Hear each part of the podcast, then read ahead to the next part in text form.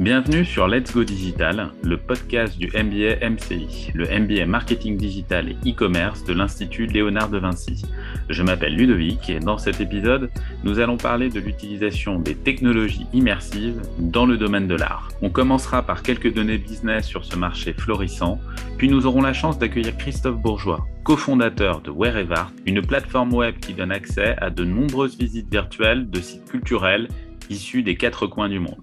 Tout d'abord, ce qu'il faut garder à l'esprit, c'est que le développement des technologies immersives a pendant longtemps été l'apanage de quelques industries, comme l'aéronautique ou l'aérospatiale. Elle s'ouvre aujourd'hui à un registre beaucoup plus large d'activités.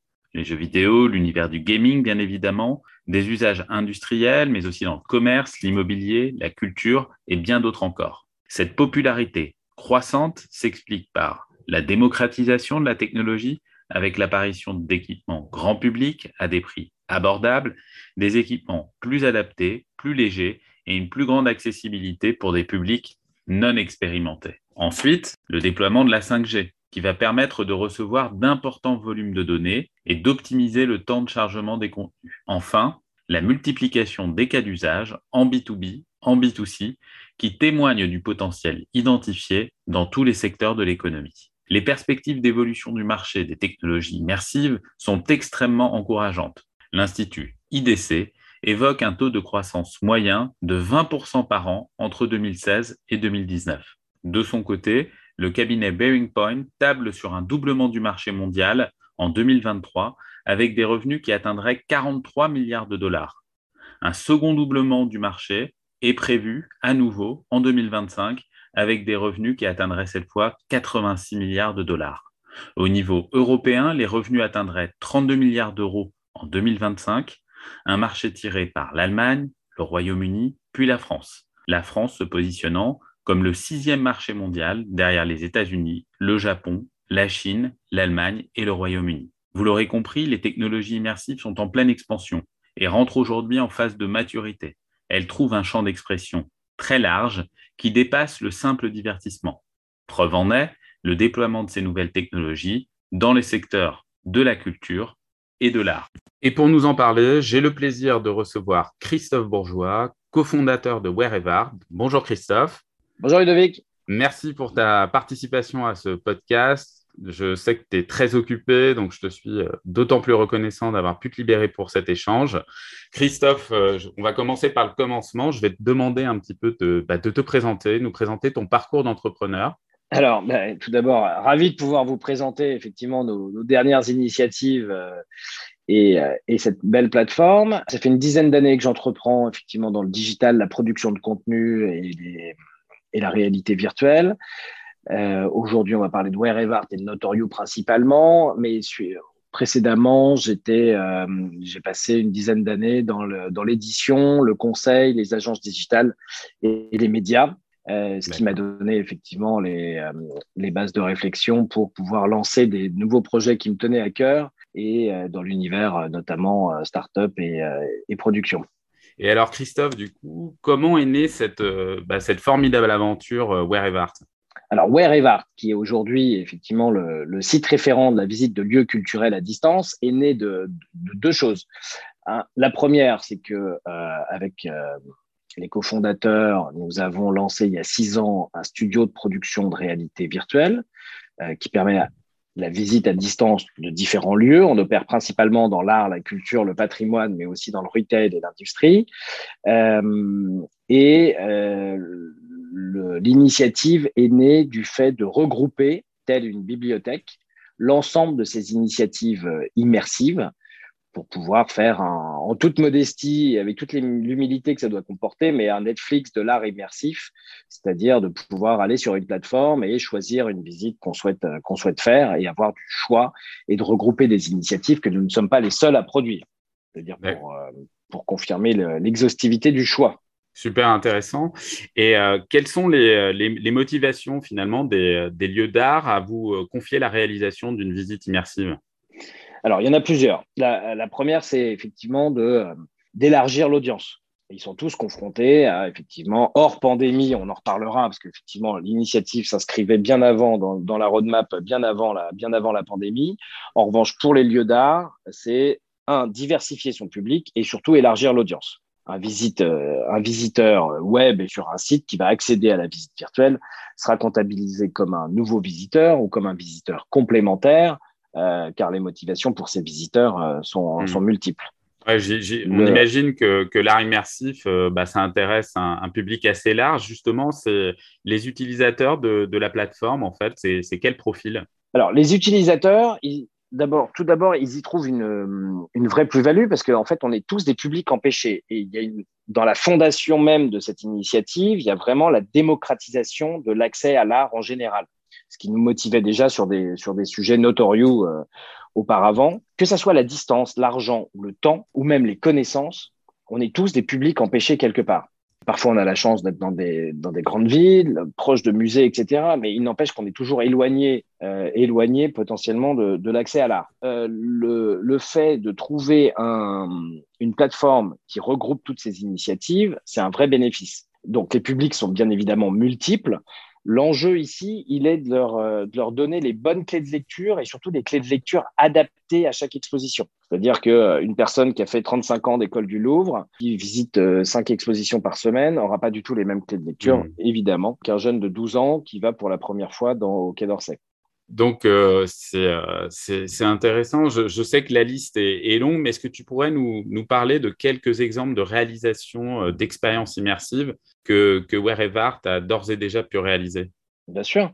Alors, on a une très emblématique qui s'est fait, fait l'année dernière, qui a été l'abbaye du Mont-Saint-Michel, qu'on a modélisé en intégralité et donc avec le Centre des Monuments Nationaux, qui gère une centaine des plus gros lieux patrimoniaux français. Euh, l'objectif était ici multiple. Il était de produire la modélisation de l'abbaye et d'en donner du coup sa visite à distance, mais surtout pour un public scolaire.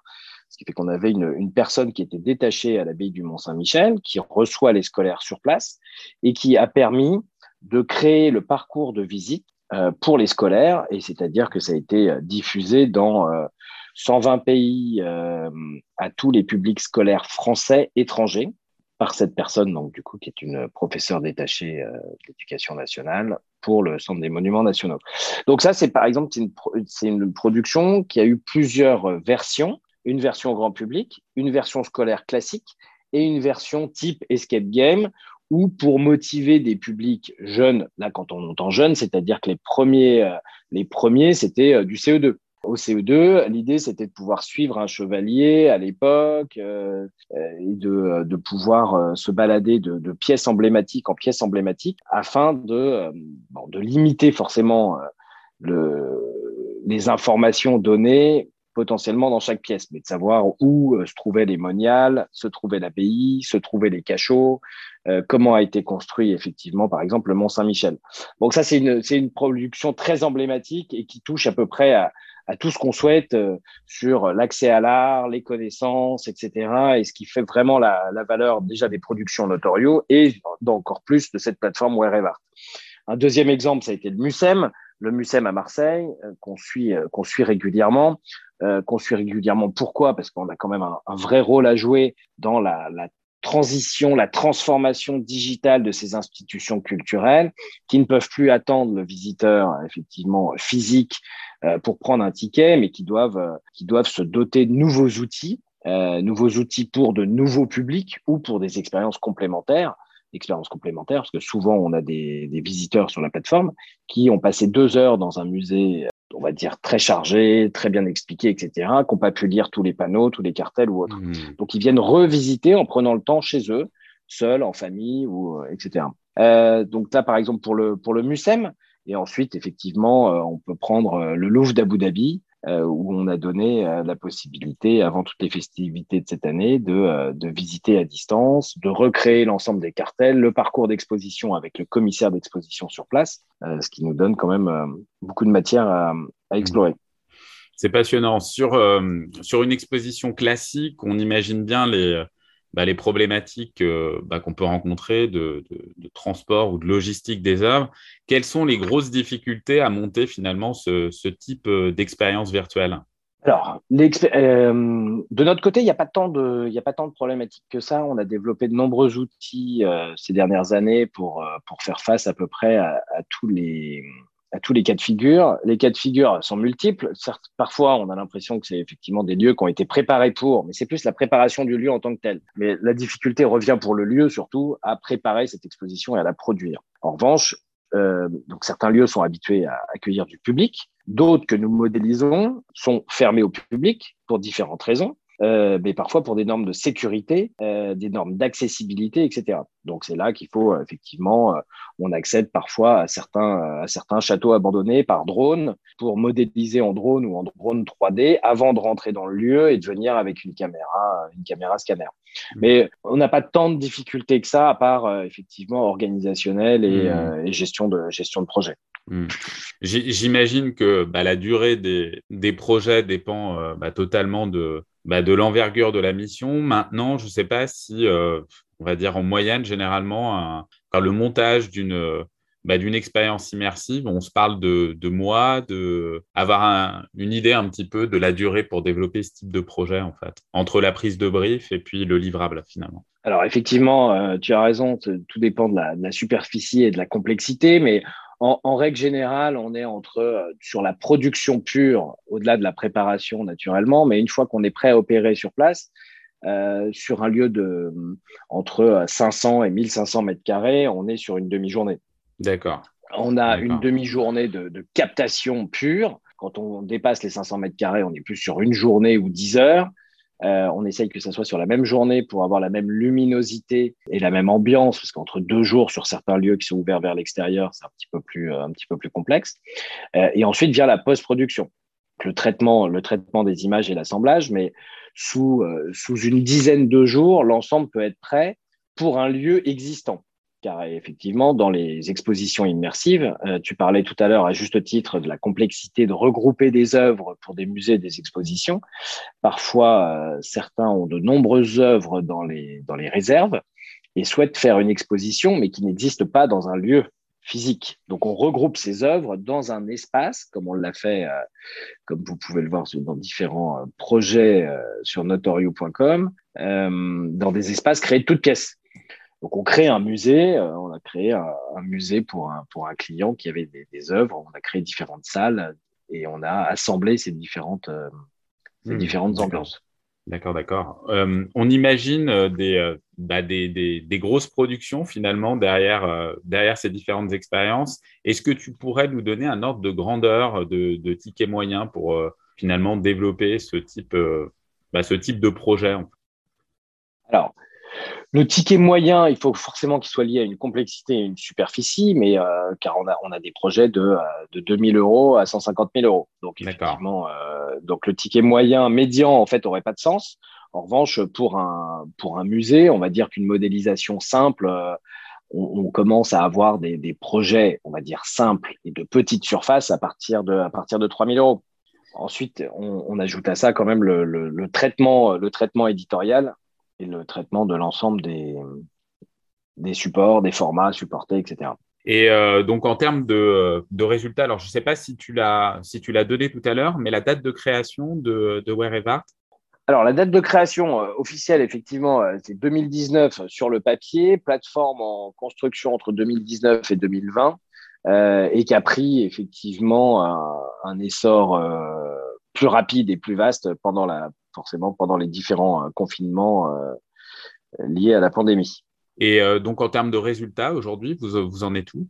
Alors, en termes de résultats, aujourd'hui, il y a plusieurs aspects. Effectivement, on a plusieurs milliers de visiteurs qui viennent même depuis la pandémie, même si effectivement pendant les confinements, ça a été une grande occasion d'occuper un large public scolaire d'un côté, euh, public euh, professionnel de l'autre pour des visites de musées à distance et des publics personnels qui viennent pour leur, euh, pour leur plaisir, en loisir, mais aussi des publics professionnels parce que ça a permis, ça a été un outil pour les professionnels pour faire visiter leur lieu, pour faire visiter leur musée à d'autres professionnels du monde mmh. entier. Par exemple, imaginez-vous qu'une exposition voyage, donc un commissaire d'exposition à Venise qui va recevoir l'exposition qui aujourd'hui est à Marseille a besoin de visiter cette exposition. Euh, donc les, visites se sont maintenues. Euh, l'intérêt des, tant des institutions culturelles que du public également.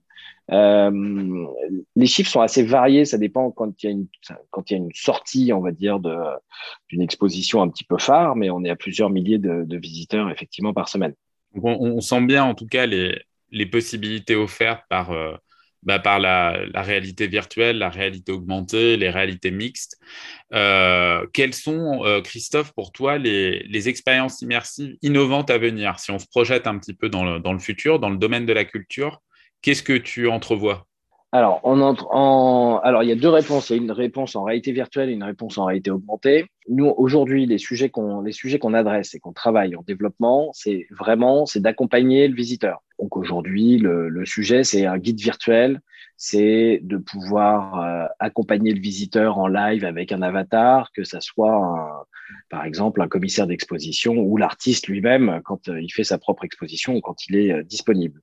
Donc c'est vraiment le côté live, le côté interaction aujourd'hui qui est la première innovation à traiter au-delà d'effectivement de pouvoir, c'est le deuxième point, dans un musée, avoir des œuvres qui s'affichent en réalité, en réalité augmentée, et qui permet euh, des clés de lecture en fonction des, choix du visiteur. Donc c'est l'interaction, clairement, euh, et intéresser les publics. Mais intéresser les publics, par exemple, une, visite à une visite au MUSEM à Marseille, on discute de le faire, par exemple, avec un, soprano pour intéresser un public plus jeune, c'est-à-dire de casser un petit peu les codes, euh, d'avoir et d'avoir une, une, lecture un petit peu plus adéquate, un petit peu plus moderne, parfois que certains commissaires d'exposition. Et, pour toi, les, défis à relever pour euh, généraliser l'utilisation de ces technologies numériques dans le domaine culturel? Ah, Le défi numéro un, c'est déjà c'est l'intérêt. C'est vraiment c'est susciter l'intérêt parce qu'on a beau avoir euh, des, centaines et avoir produit nous-mêmes des centaines de, visites virtuelles, euh, c'est de susciter l'intérêt et cette interaction là. C'est-à-dire qu'on peut, on pourra toujours euh, faire des super productions.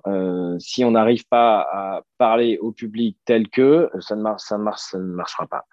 Euh, ça, c'est côté public. Côté, enfin, et côté éditorial, côté institution culturelle, c'est vraiment d'opérer la transformation digitale dans le bon sens et d'arriver à ce que ça soit un complément de visite. L'idée ici, c'est pas ni de contrer une pandémie et euh, d'installer un modèle économique dans un confinement potentiel euh, futur de différentes pandémies. Euh, l'idée, c'est vraiment que ce soit un complément. On remplacera jamais la, la puissance d'une œuvre euh, avec une visite in situ. On remplacera jamais ce qu'on peut ressentir aux abords d'une pièce, d'une pièce ou d'un mur, d'un vieil édifice dans le patrimoine. Euh, en revanche, c'est vraiment de le traiter comme un, comme un complément et comme une expérience à part entière. C'est très clair. Et ça, c'est vraiment, ça, c'est vraiment le, c'est vraiment le point important. Et, et, euh, et du coup, aujourd'hui, après l'Opéra Garnier, la, la grotte de Lascaux, la tête moderne de Londres, euh, le musée national de Tokyo ou encore le mémorial de la Shoah à Paris, est-ce qu'il y a des expériences virtuelles aujourd'hui que tu aimerais, tu aimerais réaliser?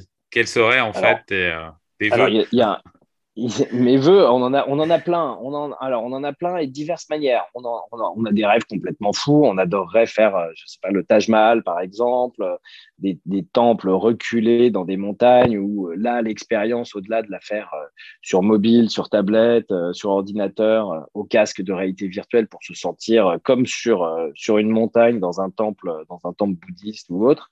Ça, ça serait fabuleux, faire un Taj Mahal ou toutes les, toutes les merveilles du monde. Mais on a un vœu qui est un petit peu plus réalisable, qui est, euh, qui est, surtout euh, dirigé vers les, vers les lieux de patrimoine qui sont fermés au public toute l'année pour plein de raisons économiques, euh, économiques, sécuritaires ou autres, ou non exploités. Et c'est en fait, c'est à chaque fois que vous passez devant un, devant un lieu, quand vous êtes en voiture, en famille, en week-end, et vous dites, ah, c'est dommage, effectivement, c'est fermé, ça a l'air dingue de pouvoir visiter ça. Et même dans son état le plus brut, on adorerait pouvoir faire encore plus de, lieux comme ça pour en donner la visite. Et parfois même, euh, voir avec les propriétaires, et c'est ce qu'on fait déjà parfois, mais euh, propriétaires qui soient publics ou privés, pouvoir générer une collecte de fonds et de dons pour restaurer ces lieux, pour en donner la, visite ensuite, euh, la possibilité de visite ensuite. Donc c'est tous ces lieux, c'est tous ces soit insolites, soit effectivement déjà fermés, ou fermés régulièrement, qui seraient qui serait extraordinaire de, modéliser. Et ce qui viendrait aussi compléter euh, euh, cette bibliothèque, cet agrégateur de, visites virtuelles. D'accord, d'accord. Bah, tout un programme. Bah, merci, euh, merci Christophe de nous avoir partagé bah, cette, vision, on va dire, du marché et puis surtout cette plateforme Wherever qui, voilà, qui, qui on l'a vu, présente des, perspectives extrêmement intéressantes. Peut-être un mot de conclusion pour, nos, pour auditeurs? Alors, un mot de conclusion, c'est tout d'abord aller sur wherever.com, allez vous faire plaisir et découvrir de nouveaux lieux, euh, et surtout rester à l'affût, euh, car bientôt les, guides virtuels et les visites en live vont pouvoir, euh, être lancés, et surtout rester curieux. Ben, merci pour cette conclusion, Christophe. Au revoir et à bientôt pour, pour découvrir les nouveaux podcasts du MBA MCI.